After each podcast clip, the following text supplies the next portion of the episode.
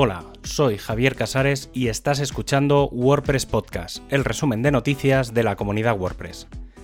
En este programa encuentras la información del 30 de agosto al 5 de septiembre de 2021.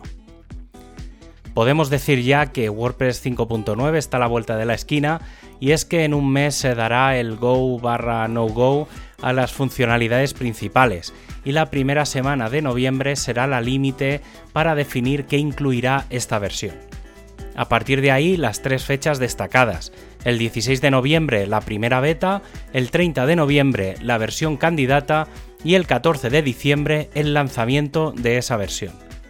Sin duda van a ser dos meses de vértigo para una versión que debería cerrar una gran etapa, la del full site editing, y en realidad reabrirla como el editor del sitio. Esta nueva versión debería incorporar el nuevo tema 2022, eh, toda la nueva estructura para el Navigation Screen y el Navigation Blocks y un enfoque para que los bloques se vean bien en pantallas pequeñas y otras herramientas en las que están trabajando como el nuevo sistema de rollback al actualizar un plugin o tema, la compatibilidad con PHP 8.1 y mejor integración con los patrones. Eso sí, una vez más, se necesita que las personas y empresas de la comunidad aporten con tiempo y personas para que el proyecto siga adelante con estabilidad. Así que, si realmente quieres aportar, acércate a los equipos de core, plugins, themes o design del equipo global para aportar todo lo que puedas. Y hablando de versiones nuevas, y mientras esperamos a la 5.9, sí que tenemos entre manos ya una primera versión candidata de WordPress 5.8.1 con 40 correcciones en el núcleo y 20 en el editor. Si todo va con el calendario previsto, el 8 de septiembre debería estar disponible la actualización general.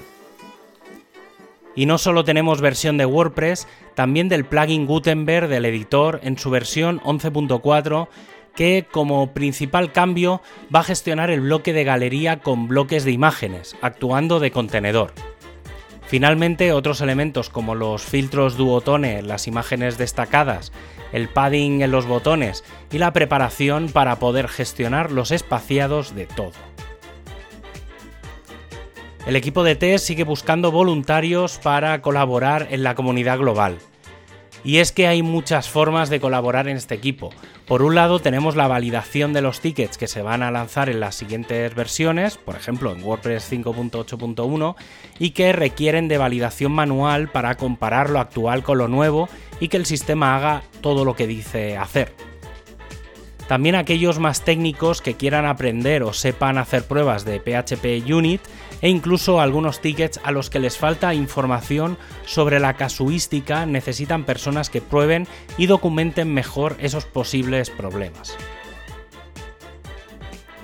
El equipo de Themes ha comenzado a dar soporte a Flex mediante el fichero de configuración de los temas. Además, es el equipo que está liderando la funcionalidad que busca el control del espaciado entre bloques y dimensiones.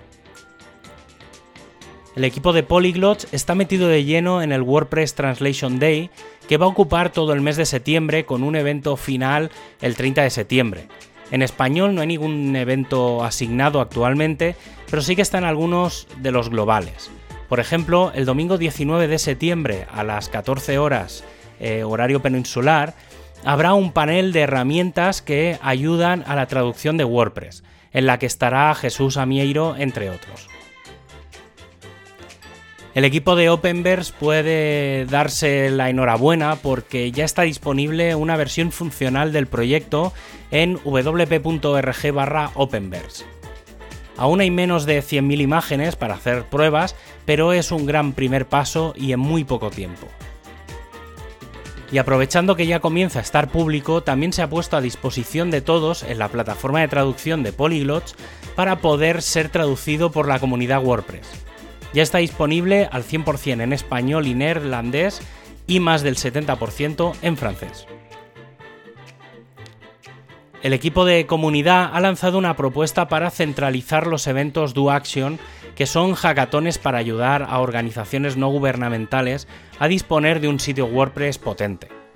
La idea es dar un paso más allá y pasar de los eventos locales o regionales a otros muchos más globales, manteniendo los locales y gestionados directamente por la WordPress Foundation y con soporte de toda la comunidad internacional.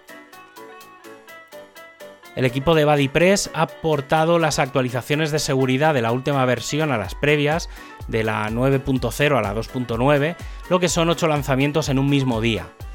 La nueva versión 10.0 sigue necesitando colaboradores para la Relationship API, además de una jerarquía de grupos y ya se ha avanzado en el sistema del Site Membership. Es posible que la primera beta esté disponible el 20 de noviembre y que la versión final salga el 24 de diciembre de 2021. Y antes de cerrar, me gustaría felicitar a Pablo y Luis por la adquisición de Frontity por parte de Automatic Hace un año consiguieron una nueva ronda de inversión y estaba bastante claro que acabarían en manos de la empresa padre de Jetpack y Tumblr. Aún así, el nuevo foco del equipo va a ser el de colaborar en el núcleo de WordPress y no en el framework. Y como despedida, puedes revisar los enlaces a los contenidos en wordpresspodcast.es y suscribirte en tu plataforma de podcast preferida. Un abrazo y hasta el próximo programa.